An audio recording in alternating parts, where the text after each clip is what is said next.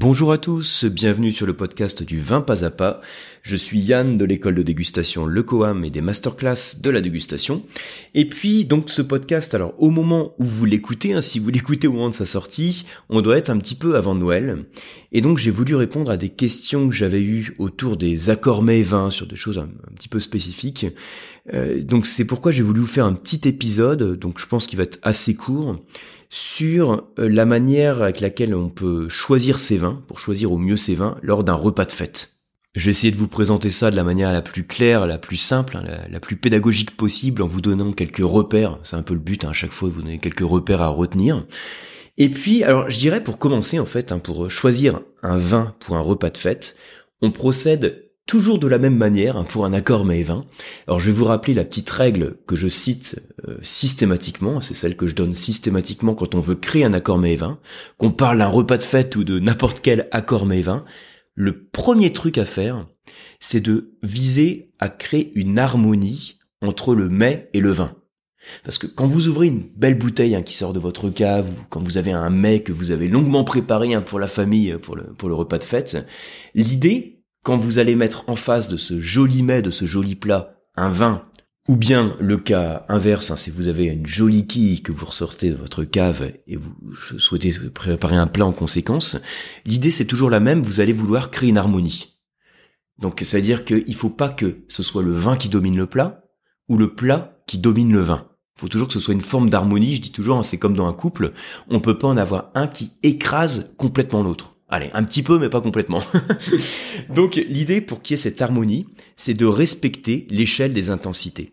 Si j'ai un vin qui est trop fort avec un mets léger, le vin va écraser le plat. Et à l'inverse, si j'ai un mets léger, alors je sais plus comment je le dis, si j'ai un mets fort, euh, bon, faut le remettre dans l'ordre. si j'ai un vin léger, il faut que j'ai un plat léger, et si j'ai un vin fort, il faut que j'ai un plat fort. Voilà, vous avez compris l'idée. Donc, ce qu'on fait, c'est qu'on fait on met en parallèle en fait les, échelles des intensités. Moi j'appelle l'échelle d'intensité des mets, c'est un axe qu'on trace hein, du bas vers le haut, un axe vertical. Tout en bas, on met ce qui est léger et en haut ce qui est fort. Et pour les vins, c'est exactement pareil. On trace un axe vertical qui va du bas vers le haut. En bas, c'est les vins légers et en haut, les vins qui sont forts. Je vous le dis de manière imagée parce que c'est un podcast, hein, donc il n'y a pas d'image. Mais voilà, vous représentez ça dans votre tête. Alors j'en ai déjà parlé à d'autres occasions, mais là le but c'est de vous montrer l'application pour un repas de fête. Alors, imaginez, on se fait un repas de fête, donc vous m'invitez par exemple chez vous, puis on se prend un apéritif. Donc c'est un beau repas qui nous attend. Et la différence que l'on a quand on a un repas de fête, c'est qu'on cherche, alors d'une part, euh, je vais vous citer quelques mets qui sont plutôt des mets qu'on va servir euh, pendant les fêtes. Hein. Mais l'idée, c'est d'avoir en face des vins qui soient jolis aussi. C'est des, des, beaux vins en général, hein, pas forcément des, vins de prestige qui soient hors de prix, hein, mais en tout cas des vins qui soient bien faits, euh, qui vous plaisent déjà, c'est important. Donc, première chose qu'on va faire, on ouvre une bouteille pour l'apéritif. L'apéritif, on n'a pas encore commencé à manger, donc il va falloir partir sur un vin qui est tout en bas de l'échelle des intensités l'échelle des intensités des, vins, pardon, qui va euh, donc des vins les plus légers aux vins les plus puissants, on commence par choisir un vin qui est le plus léger, qui est tout en bas. Qu'est-ce qui est tout en bas? Eh ben, ce qui est tout en bas, c'est les blancs secs. Ensuite, quand on remonte, on est sur des blancs un peu plus forts, un peu plus corsés, on va dire. Ensuite, on est sur les rouges. D'abord les rouges les plus légers, ensuite les rouges les plus puissants, et à la fin les vins sucrés. Donc comme ça, vous visualisez, hein, même si vous écoutez ce podcast en, conduisant, vous visualisez euh, au bas de l'échelle, j'ai les vins les plus légers, donc les blancs secs. Je remonte l'échelle, je passe sur les rouges, et à la fin sur les vins sucrés. Je suis en bas de l'échelle, il me faut un blanc sec. Comme on est sur un repas de fête, on va partir sur un vin de fête, un vin un peu festif c'est euh, donc par exemple, vous pourriez tout à fait ouvrir un champagne. Ça serait complètement adapté. C'est le vin d'apéritif et en tout cas pour un bel apéritif, c'est un vin qui a de l'acidité, de la fraîcheur, de l'effervescence et le couple acidité plus effervescence crée beaucoup de fraîcheur en bouche qui vous fait saliver et qui vous prépare pour la suite du repas. Alors après, vous allez me dire quel champagne je peux sélectionner. Bah, si c'est un repas de fête, pourquoi ne pas partir sur un, champagne avec un peu plus de corps, un peu plus de prestige, par exemple, un, champagne millésimé? Millésimé, la plupart des champagnes, c'est ce qu'on appelle des bruts sans année. Donc brut, c'est-à-dire qu'on n'a pas une sucrosité qui est très marquée. Et sans année, c'est-à-dire que c'est pas un millésime défini. Et les champagnes millésimés proviennent, comme leur nom l'indique, d'une année précise, d'un millésime défini, et ont plus de complexité, plus de corps. Donc ils trouveraient tout à fait leur place sur l'apéro. Alors après, si on fait un repas ensemble, un repas de fête après l'apéritif, alors je sais pas ce que vous allez me servir, mais si on est sur un repas de fête, repas de Noël, il y a le caviar qui trouve régulièrement sa place. Alors vous n'êtes peut-être pas forcément ouvrir du caviar, hein, mais ça fait partie des mets, euh, on va dire, qui associent au repas de fête. Donc je voulais vous le commenter aussi dans ce podcast. Alors le truc, on va faire simple hein, ici. Mon but c'est pas de se dire euh, de, vous donner un, tableau en fait des accords mets et vins en disant caviar, on met ça en face. Euh, je sais pas saumon euh, ou foie gras, on met ça en face. Mon but c'est de vous montrer comment on raisonne. Le caviar sur l'échelle d'intensité des mets, on est encore tout en bas. Parce que pour caractériser le caviar, je pourrais dire que c'est délicat, c'est une saveur qui est délicate, c'est une texture qui est délicate et fondante, et qui est légèrement saline, c'est un petit peu salé. Et si c'est aussi délicat, vous voyez, c'est logique. Si je raisonne toujours de la même manière avec mon échelle d'intensité euh, des, des mets et celle des vins, il me faut un vin qui soit léger. Voilà, il faut un vin qui soit léger. Et du coup, le vin qui est léger, bah, on peut rester sur notre champagne millésimé. Bah, ça tombe bien, hein. on reste sur le champagne millésimé, ça ferait euh, complètement l'affaire. Alors, Parfois, je sais qu'on fait l'accord avec de la vodka. Alors, ça peut le faire hein, euh, par les euh, par les saveurs et les arômes qui sont apportés. Alors, je suis un petit peu moins fan euh, parce que je réagis aussi de manière très carrée en principe en matière d'harmonie. Et j'ai encore cette fraîcheur qui est apportée par les bulles, par l'acidité qui fait que je peux partir sur un bel accord. Alors après, si vous me dites un blanc sec avec de, un côté très vif, ça conviendra aussi. Hein. L'idée, le raisonnement, c'est surtout ça qu'il faut avoir en tête. Il faut, intégrer le raisonnement plus que le vin précis que je vous donne. Voilà.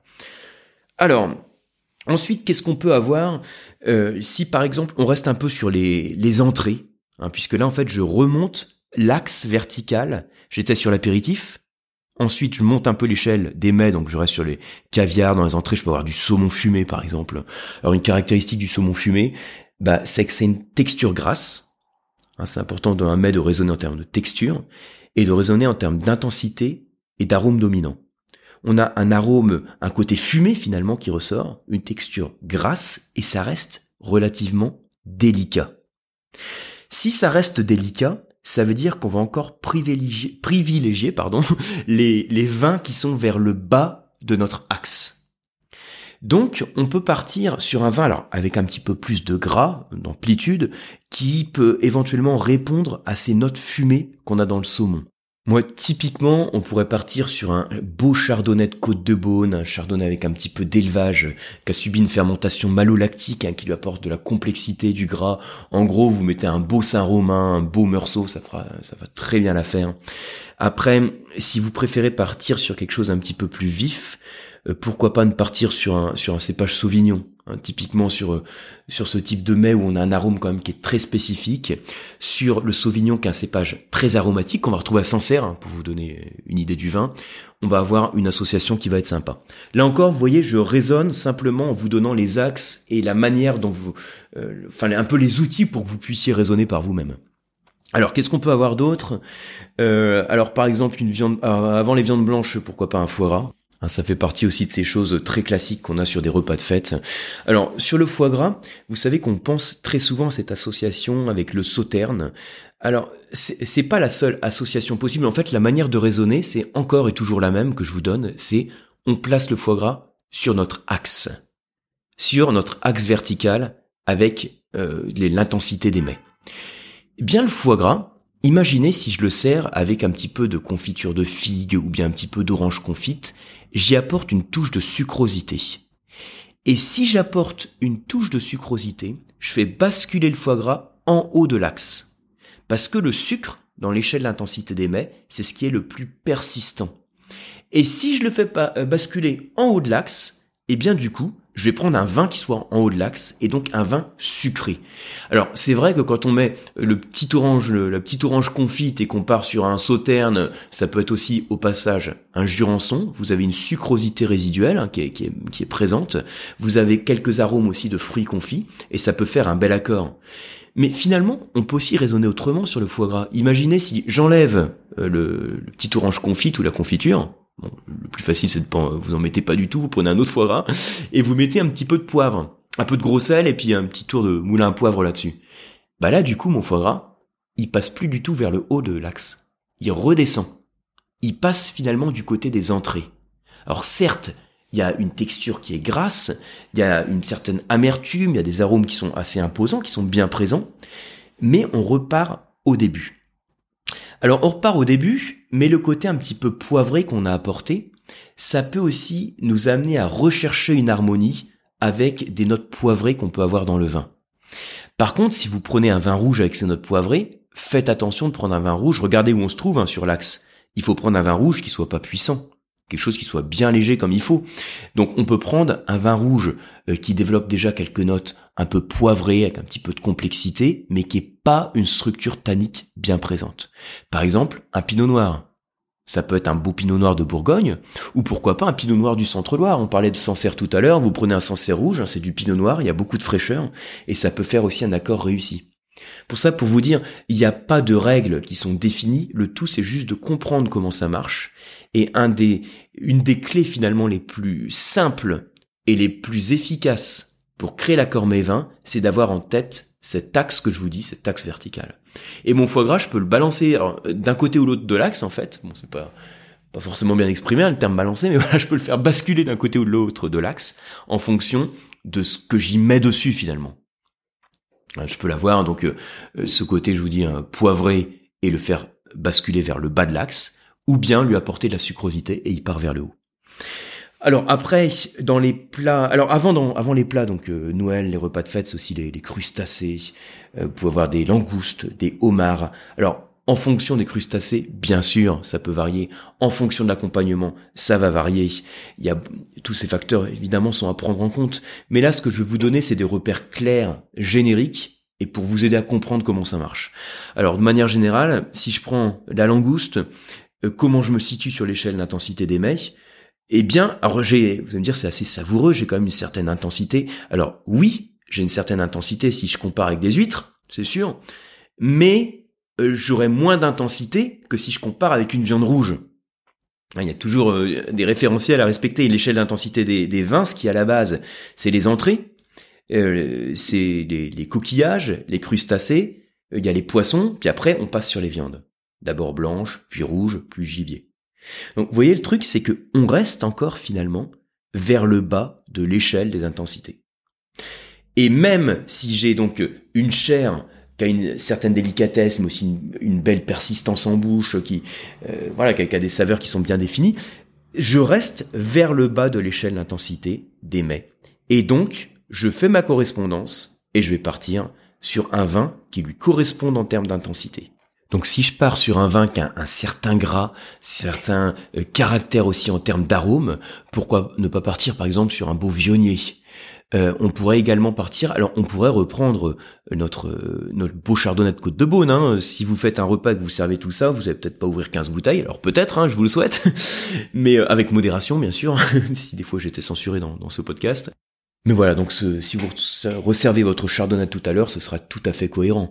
Et puis après, si vous cherchez un vin qui a un certain gras, euh, pourquoi ne pas partir aussi sur un, vin de Provence, euh, un beau coteau du Languedoc, ça peut tout à fait faire l'affaire. Hein. Là, je vous cite pas de domaine précis, je vous dis simplement de manière générique la manière avec laquelle on raisonne. On a un certain gras, on a du caractère, et ça peut tout à fait faire un bel accord.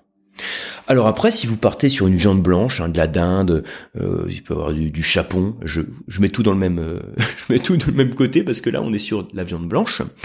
Et puis cette viande blanche, comme ça, un repas de fête, eh ben, elle est préparée d'une certaine manière. Alors, vous avez peut-être fait une sauce avec des champignons, de la truffe, pourquoi pas. Euh, peut-être que vous avez farci avec des champignons ou des marrons. Euh, dans tous les cas, on a une chair qui est délicate, d'une viande blanche, et puis cette farce que vous avez mis à base de marron ou de champignons, elle nous amène à euh, partir sur des vins avec des notes d'évolution, des notes tertiaires. Et là, je pourrais faire deux choses. Regardez, si je reprends ma viande blanche, viande blanche de manière générique, je la remets sur l'axe euh, des intensités. Eh bien, en face, je peux faire aussi bien des accords avec du blanc, parfois un blanc qui a un peu de caractère quand même, ou des accords avec du rouge. Mais là, attention, faut pas que je passe sur un rouge bien tannique, bien alcooleux, faut que je passe sur un rouge plutôt délicat. Et donc on peut très bien servir les deux. Hein. Je pourrais mettre un rouge, alors avec un peu d'évolution, hein, des, des, tanins un peu fondus, un vieux Saint-Émilion, un vieux Pomerol, ou bien je reste sur ma Bourgogne, je prends un, Pinot Noir là aussi avec un petit peu d'évolution, les tanins ont fondu, et puis j'ai ces notes tertiaires qui se, qui se développent. Ou bien je pourrais partir sur un blanc. Alors quand on est quand même sur de la une viande blanche, faut un blanc qui a un certain caractère. Alors vous me voyez venir, hein, je vais vous reciter encore mon, chardonnay de Côte de Beaune qu'on a mis tout à l'heure. Alors pourquoi pas, hein, comme ça vous vous gardez le, euh, le même vin que vous dégustez. Mais si vous avez plusieurs bouteilles à ouvrir, c'est l'occasion aussi de, de tester d'autres vins avec du gras et du corps. Par exemple, j'ai testé avec euh, un, un, très beau muscadet. Alors ça va peut-être vous surprendre parce que euh, on, associe souvent le muscadet, hein, donc ce vin du pays nantais, à un vin sur la fraîcheur, euh, parfois sur la simplicité, mais il y a des muscadets qui développent énormément de complexité. Hein, le cépage melon de Bourgogne, quand vous faites des élevages sur lit de plusieurs années, 3 ans, 4 ans, 5 ans, vous avez des choses qui sont juste hallucinantes. Hein. J'en ai longuement parlé dans une masterclass il y a quelques temps qui était consacrée au muscadet, où je me suis vraiment fait plaisir en sélectionnant les vins. Donc pour vous dire, hein, il y a aussi, on peut sortir un peu des sentiers battus. Le tout, c'est de comprendre comment ça marche. Je cherche un vin avec du gras, et ben après, je vais dire, bah, tout est ouvert. Je veux du gras et je veux un petit peu d'évolution. Alors si en cave j'ai la chance d'avoir des vieux Bourgognes euh, avec de l'évolution, c'est parfait, je pars dessus. Mais si j'ai acheté récemment au salon des vignerons indépendants un, quelques beaux muscadets avec des élevages sur lit prolongés, ça fera aussi un très bel accord. Donc voilà un peu les enchaînements qu'on peut faire euh, sur un repas de fête. Et vous avez vu hein, mon objectif ici, enfin comme toujours sur, sur les podcasts ou les formations, c'est de vous présenter de manière pédagogique en vous donnant plus des outils pour voir comment on raisonne. Et alors, tiens, je me rends compte que j'ai pas parlé des, desserts d'ailleurs. Ce serait dommage de pas prendre le dessert. Donc, en dessert, si vous prenez donc votre, euh, bah, si c'est Noël, peut-être une bûche de Noël euh, ou un dessert à base de chocolat. Dans tous les cas, là, on arrive en haut de l'axe. Et donc là, le raisonnement qu'on a en se disant, je suis en haut de l'axe, eh bien, je vais mettre un mets, euh, un vin pardon, qui soit en haut de l'axe. Donc un vin avec du sucre résiduel. Si j'ai quelque chose à base de chocolat, évidemment, là vous, allez peut-être partir sur les vins doux naturels, un bagnoul, un mori avec un peu d'évolution aussi, ça fait de très bel accord. Mais si le dessert que vous proposez est plus dominé par le côté fruité et moins par les notes chocolatées, on va dire, là vous pouvez éventuellement laisser de côté votre vin doux naturel et plus partir sur un vin blanc avec du sucre résiduel. Pourquoi pas un vin blanc d'Alsace en Riesling en vendange tardive, ou bien je reprends le Jurançon dont je vous parlais tout à l'heure, avec ses notes de fruits confits sans avoir un sucre excessif, ça peut faire des très beaux accords. Donc voilà, en fait, c'est un peu une, application des raisonnements sur les accords mets et vins qui sont faits autour des vins de fête, autour des vins de fête et des mets de fête. Voilà, en tout cas j'espère que vous avez appris des choses, que vous avez aussi euh, compris un peu la manière avec laquelle on peut raisonner très simplement en raisonnant avec les échelles d'intensité des mets et des vins. Pour ma part, je vous remercie pour votre attention. Alors, pour ceux et celles qui sont dans les masterclass de la dégustation, bah, je vous retrouve dans pas longtemps à la fin du mois. Donc, euh, avant la fin de l'année, euh, peut-être le 30 ou le 31 pour la prochaine masterclass, qui est consacrée au cépage Mourvèdre, qu'on appelle Monastrel en Espagne. Donc, je vais vous faire découvrir des très jolis Mourvèdres. On va être sur la Provence, Bandol, bien sûr, mais également sur de belles appellations en Espagne. Hein, mon but, ça va être de vous donner toutes ces clés pour faire de vous des spécialistes de ce cépage. J'espère en tout cas vous retrouver très vite, bah, soit sur les mails, euh, soit sur les podcasts, soit sur les formations. C'est toujours petite page de pub donc sur lecoam.eu. Vous retrouvez donc les différentes formations diplômantes et puis les cours aussi, euh, on va dire plus grand public hein, pour se faire plaisir. C'est également sur le site masterclass-dégustation.com. Et dans tous les cas, je vous souhaite d'excellentes fêtes de fin d'année et puis je vous dis à très bientôt.